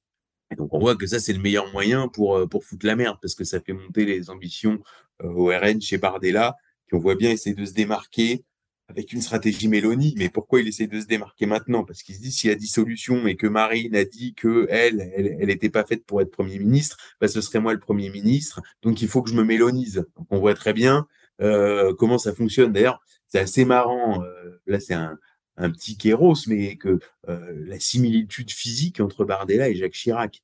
Et quand on, on se physique et même corporel, enfin c'est c'est très très impressionnant. Et quand on se rappelle la haine de Le Pen pour euh, pour Chirac, euh, enfin je, je, suis même étonné qu'aucun aucun euh, journal ayant fait le portrait de Bardella n'ait pensé à cet angle-là. C'est vraiment un Chirac chez les Le Pen. Il y a vraiment une dimension chiracienne chez Bardella qui est, qui est très importante. mais au niveau du RN, je te parlais, si tu veux, du, personnage de, Pascal Ouzelot, qui est très proche du couple Macron qui est le patron de Pink TV, une personnalité euh, relativement peu connue du grand public et euh, qui est vraiment une personnalité centrale du milieu gay parisien, euh, ancien du Palace, passé par TF1. On a fait son portrait dans Fait Documents. La plupart des, des, des individus cités au cours de cette émission ont eu leur, leur portrait dans Fait Documents. Donc, si, si l'angle biographique et les, et les, et les petits secrets du tout Paris vous intéressent, évidemment, vous, vous pouvez aller sur notre site, vous regardez euh, la liste des portraits parus, vous faites votre petit marché. Euh, voilà. Et donc, euh, donc Pascal Louzot, c'est vraiment un personnage important et qui a été euh, mouillé principalement dans un scandale qui s'appelle l'affaire numéro 23, qui était une chaîne qui lui avait été attribuée gratuitement par le CSA et qu'il avait revendu 80 millions à Patrick Drahi. Et là, il réclame encore 20 millions au CSH qui s'appelle maintenant l'ARCOM. Donc c'est un personnel central Ouzlo, donc très proche du couple Macron, et qui est à la fois très proche d'un autre personnage d'influence, et je parlais de, de Rosine Bachelot tout à l'heure, et sans doute avec Rosine Bachelot a-t-il joué euh, ce rôle de faire venir l'homosexualité militante euh, à droite, c'est Sébastien Chenu. Et Sébastien Chenu, c'est un type, d'abord, quand on l'écoute à la radio, il faut, reconnaître, quand on le voit dans les médias, etc., il est, il est très bon. C'est un vrai professionnel. Et euh, on voit que sur le congrès, par exemple, il n'a pas du tout pris parti, il n'est pas du tout rentré dans les embrouilles de parti entre Louis Alliot et Jordan Bardella. Il s'est tenu bien en retrait, mais on voit qu'au terme du congrès, il est absolument dans toutes les instances du parti. La commission d'investiture, bureau national, bureau politique, etc. Il est dans toutes les instances du parti. Il est vice-président de l'Assemblée nationale. Il a pris la présidence du groupe France-Émirats Arabes Unis. Les Émirats Arabes Unis, c'est hyper important et c'est vraiment le super lieutenant de marine. Or, il se trouve que ce Sébastien Chenu est copain comme cochon avec Ouzlo. C'est-à-dire qu'en en fait, il y a une feuille de papier à cigarette qui s'appelle Ouzlo, quoi, si on veut, entre Marine et le couple présidentiel. Alors, moi, ça m'intrigue. Alors, je, j'accuse Sébastien Chenu de rien du tout. Je signale juste que les réseaux, voilà, que les réseaux sont faits de telle sorte qu'on peut trouver ce genre de, euh, de euh, configuration intéressante et je, et je me demande quel est le rôle réel de Sébastien Chenu. D'ailleurs, Le Monde a fait son portrait en expliquant euh, que c'était euh, impossible de savoir ce qu'il pense vraiment. Voilà, il y, avait, il y, avait, une phrase comme ça. C'est pareil, Sébastien Chenu. On a fait un très très gros portrait de Sébastien Chenu parce que c'est très intéressant. Euh, avec Rosine Bachelot, c'est l'arrivée des, des, réseaux homosexuels militants à droite, puisqu'avant, il y avait toujours eu de l'homosexualité euh, à droite, hein, depuis, euh, depuis toujours même. Mais, euh, mais avant, si vous voulez, si vous étiez... D'ailleurs, en fait, les homosexuels militants On, pense que le outing, ça vient des, homophobes. Le outing, ça vient pas des homophobes. Le, outing, pour l'essentiel, vient des milieux homosexuels militants qui out des, ce qu'on appelle des honteuses, qui ne se conforment pas à l'agenda LGBT. Je rappelle euh, des exemples, c'est-à-dire toutes les allusions sur Joël Le au, moment de l'affaire Fillon, hein, qui, était, était vraiment, c'était, c'était ordurier. Euh, il y a eu euh, le outing sauvage de Renaud Donadieu de Vabre, Renaud Donadieu de Vabre, qui était ministre de la Culture. je crois que c'est parce qu'il s'opposait, je, il me semble, hein, si je me souviens bien, c'était à l'époque du Pax. Et on pourrait aussi citer Florian Philippot, qui a été outé en une de closer. Ah, ça, ça, ça choque personne. Vous voyez? Parce que eux, ils se, ils se, vous voyez, ça choque personne. Et là, j'ai encore vu Tétu faire un article en nous expliquant que 25% des députés du groupe RN à l'Assemblée étaient homosexuels. Donc ça veut dire que là, on comprend que Tétu, en fait, liste, fait des fiches, euh, c'est-à-dire qu'avec le stabilo, quoi. Ils, font des fiches, ils font des listes. Et après, donc évidemment, c'est nous qui sommes accusés de faire des listes, etc. Alors que c'est toujours euh, dans ces réseaux-là, euh, ce sont ceux qui accusent les autres de faire des listes qui les font eux-mêmes. Donc, comme ça, Tétu nous apprend que 25% des députés du Rassemblement national sont, sont homosexuels. Donc voilà, au niveau du, du RN, bon, évidemment, il y a une dimension sur les finances hein, du parti Rassemblement national, il y a aussi une dimension au niveau du courage politique, puisque là, on voit très bien que Marine Le Pen avait tous les arguments pour contester euh, les élections présidentielles de 2022, avec effectivement les chiffres qui étaient annoncés à la télé. Alors après, ils ont dit que c'est un bug du ministère de l'Intérieur, mais enfin, euh, c'est un bug informatique. Enfin, alors c'est l'informatique est pas fiable. Faut nous expliquer. Et puis surtout, une anomalie statistique. C'est-à-dire que je vois pas comment elle peut faire 60% 70% euh, en Martinique, 60% en Guadeloupe, 60% en Guyane, enfin, grosso modo 65% dans les dom-toms et euh, perdre au niveau national. Je veux dire, ça existe la statistique. Si on vient 20 ans en arrière et je, raconte à un type, bah, tu sais qu'un jour Le Pen à 70% en Martinique, mais perdra l'élection présidentielle. Le type, il me rayonnait. Donc, euh, soit, donc si, soit la statistique est, euh, euh marche pas, enfin, la statistique ça existe. Hein. C'est pas, c'est pas, un, voilà. Mais on voit que Trump lui a osé aller sur la contestation avec effectivement une marginalisation médiatique puisqu'il est plus invité dans les médias, euh, une marginalisation sur les réseaux sociaux, une diabolisation euh, suprême, etc. Donc, bon, il est évident que Marine est pas du tout prête à aller jusque-là. Donc il y a aussi le facteur, effectivement, de la peur comme contrôleur de l'opposition, et puis effectivement des personnages qui intriguent comme effectivement Sébastien Chenu. Au niveau de, de chez Mélenchon, on voit très bien ce qui s'est passé pendant la présidentielle, c'est-à-dire qu'en fait, comment dirais-je, Mélenchon a tenté le tout pour le tout. C'est-à-dire qu'il a fait, il a laissé ses idées qui sont les siennes derrière lui, c'est-à-dire en fait sa ligne de 2017 qui était une ligne nationale républicaine, laïque et euh, je dirais souverainiste non alignée, qui était sa, qui est, je pense, euh, profondément sa ligne. Et en fait, il a fait un virage purement tactique, qui est de dire je vais faire le plein. En fait, il a poussé jusqu'au bout la logique Terra Nova. Je vais faire le plein dans les banlieues et dans les centres-villes bobos. Et peut-être qu'avec ça, je peux jouer le pour le tout et leur faire la nique. Parce que Mélenchon est, quand même, euh, est quand même un, vrai vicieux. Et, malgré tout, le, système l'a identifié ça. Et en plus, euh, Mélenchon, disons, a, oser quelques saillies sur la question juste, qui généralement est assez euh, rédhibitoire. Et, euh, et, donc on voit bien que là, par, en, parallèle à une diabolisation de Mélenchon, hein, je veux dire, il faut voir comment est traité. D'ailleurs, dans le point, il y a un concept, c'est le le mélenchonisme. Voilà. Je sais pas pourquoi tout ça sort, mais enfin voilà. Donc Mélenchon est diabolisé, et on voit bien qu'en parallèle, Ruffin est euh, complètement monté. Alors là, on a fait un dossier euh, très complet sur François Ruffin. Et ce qui est intéressant, c'est qu'on voit qu'en fait, dans sa personnalité, il y a toujours une velléité de se rebeller, et en même temps, il se couche toujours. Et après, il y a un, donc ça, c'est, un trait de personnalité. En plus, il a un, une instabilité psychologique profonde. Ça, le système aime bien, en fait, les individus qui sont relativement isolés et qui sont instables psychologiquement. Là, on sent, on revient sur la fabrique du Young Global Leader. Hein, ça, c'est, je dis pas que Ruffin est un global leader, mais je dis que ce trait-là de sa personnalité, c'est-à-dire son côté isolé et son côté instable psychologiquement, euh, plaît au système. Et euh, si on, et pour aller plus loin, il y a effectivement euh, une histoire bizarre autour de l'espionnage de Ruffin, autour de, pour faire simple, de ce que Macron Macron, LVMH et potentiellement Macron via LVMH ait fait espionner Ruffin pour savoir ce que Ruffin avait vraisemblablement sur Macron, puisque euh, Macron et Ruffin ont grandi dans le même quartier, que la sœur de Ruffin a été toute sa scolarité dans la classe de Macron, qu'elle a eu Brigitte comme prof, etc., etc. Est-ce que l'espionnage soi-disant diligenté par LVMH avait pas pour but, euh, d'ailleurs même Mediapart ou l'Obs qui ont traité l'affaire l'écrivent en substance, n'avait pas d'autre commanditaire que simplement euh, Ruffin qui allait perturber les âgés de, de LVMH, qui d'ailleurs a eu un César pour ça, donc preuve que ça dérangeait absolument personne.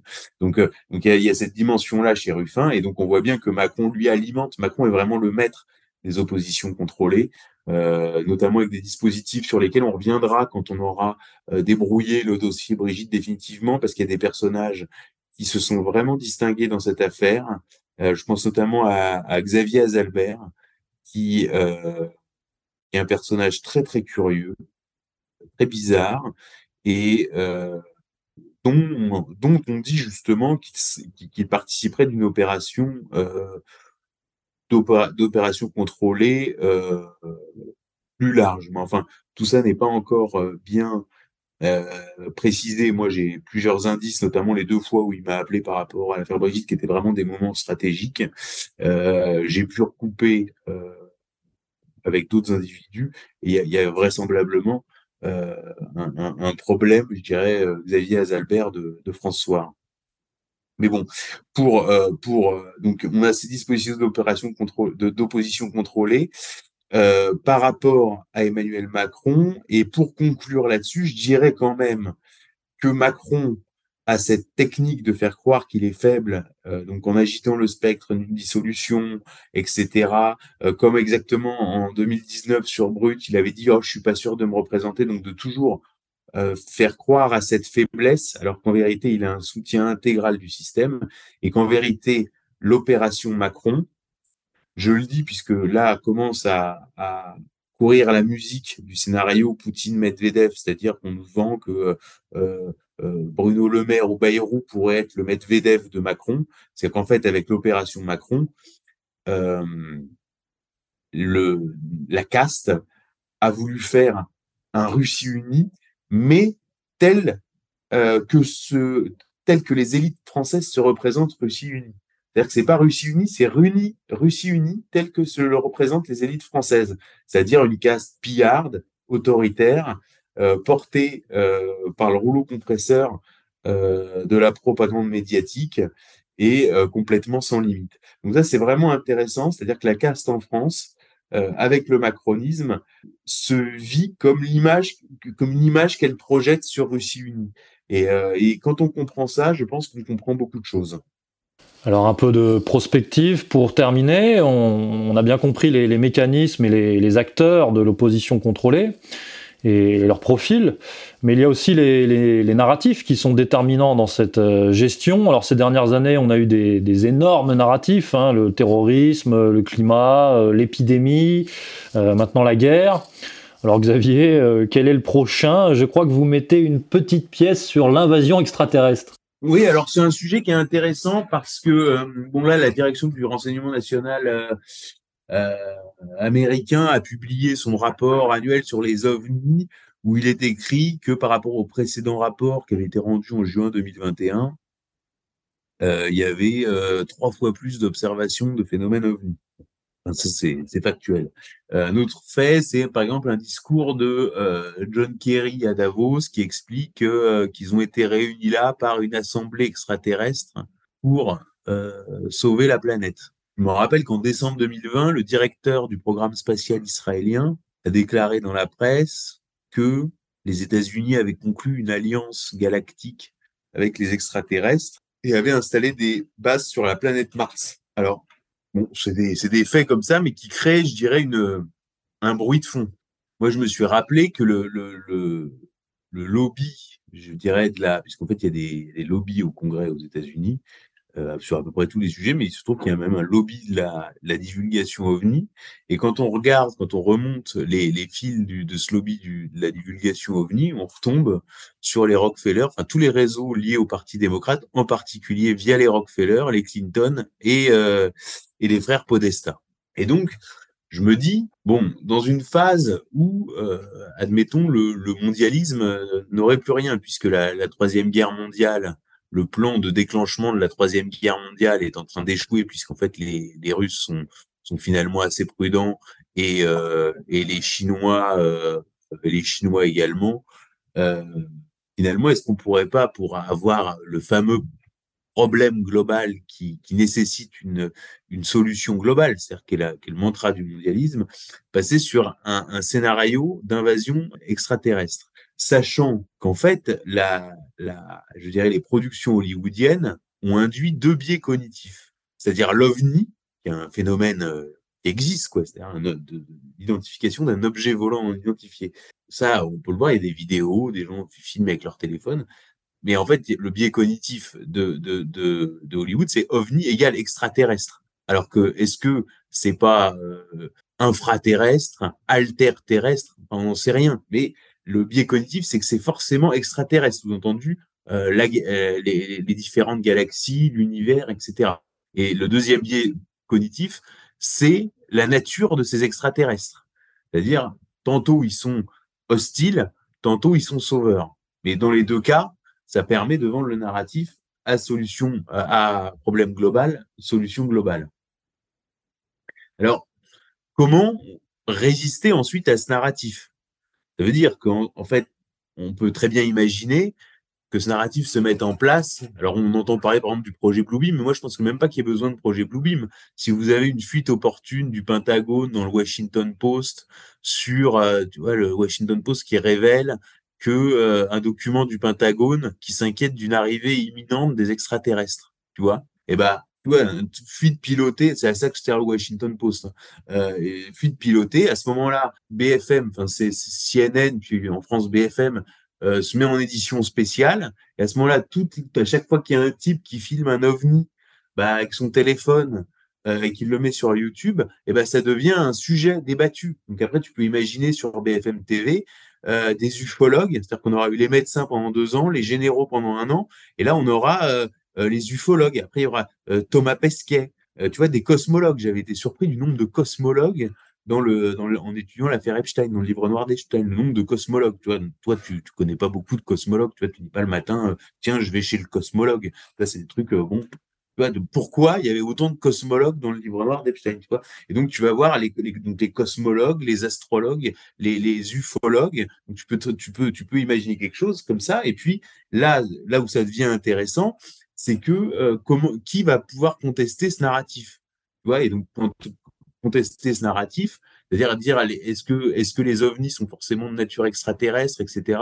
Ça va être euh, poser des questions que se posent aujourd'hui, par exemple, les, les platistes, c'est-à-dire quel est le rôle réel des satellites euh, quand on voit que en fait euh, l'internet mondial passe par des, caps sous-marins? Hein, tu sais, c'était Alcatel Submarine Network, hein, qui était une société française qui faisait ça que Macron a, vendu aux Finlandais. Euh, peu de gens le savent, mais c'est comme ça. L'Internet mondial passe par des caps sous-marins que la France fabriquait et que Macron a vendu. Euh, donc, à quoi servent les satellites dans ce cas-là? Là, sur l'espionnage, on nous parle des ballons chinois. Qu'est-ce que c'est que les ballons chinois? C'est des dirigeables, c'est-à-dire des, ce qu'on appelait avant des, des zeppelins. Donc, en fait, on se dit, attends, si les satellites transmettent pas Internet et parce qu'on nous a vendu la télévision par satellite. Tu te rappelles euh, le euh, canal satellite, euh, la télévision par satellite. Donc en fait, non, ça transmet pas Internet et euh, ça fait pas de recueil d'informations, puisque visiblement, avec les ballons chinois, dont on découvre qu'en fait tous les pays envoient des ballons partout, en fait c'est des dirigeables. D'ailleurs, quand tu vas sur les sites de, de défense, tu découvres que Thales continue de fabriquer des zeppelins, des, dirigeables, etc.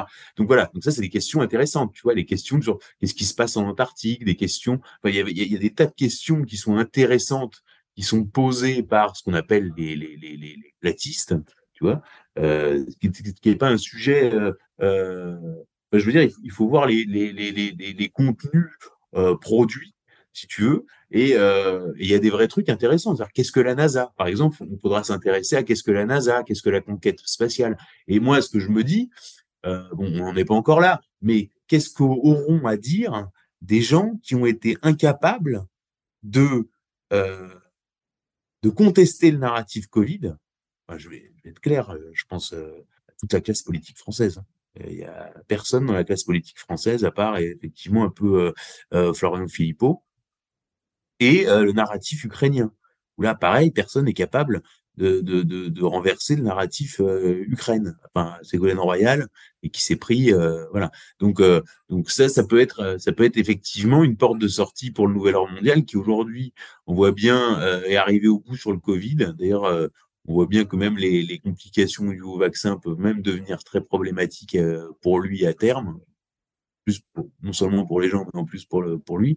Et euh, on voit bien que le narratif ukrainien euh, arrive à terme. Et euh, comment Alors là, c'est vraiment c'est de la fiction, mais est-ce que on aura un rebond euh, avec le le narratif invasion extraterrestre, positif ou négatif, parce qu'ils peuvent venir pour sauver le monde, ils peuvent venir aussi pour le pour pour l'envahir. Ils peuvent être hostiles ou ils peuvent être sauveurs. Hein, on a les deux dans Hollywood. Et, et à ce moment-là, comment, euh, qui s'opposera à ça, quoi? Et euh, ça peut être intéressant. D'ailleurs, on, on, pourrait en refaire une petite émission, il me semble, non, Pierre? Oui, on va pas trop déflorer le sujet aujourd'hui, mais euh, effectivement, un, un c'est parti mon kiki sur la question est dans les cartons. Voilà. Voilà, on a, on a, un peu fait le tour sur, euh, sur l'opposition contrôlée, non? Oui, bah, je vous remercie, euh, Xavier. Alors, euh, avant de conclure, je vais donner les références des numéros faits et documents, des portraits que vous avez cités lors de cette émission. Alors, par exemple, vous avez parlé au début de l'émission de Laurence Tubiana. Il y a deux numéros de faits et documents consacrés au portrait de Laurence Tubiana. Ce sont les numéros 485 et 486, chers auditeurs.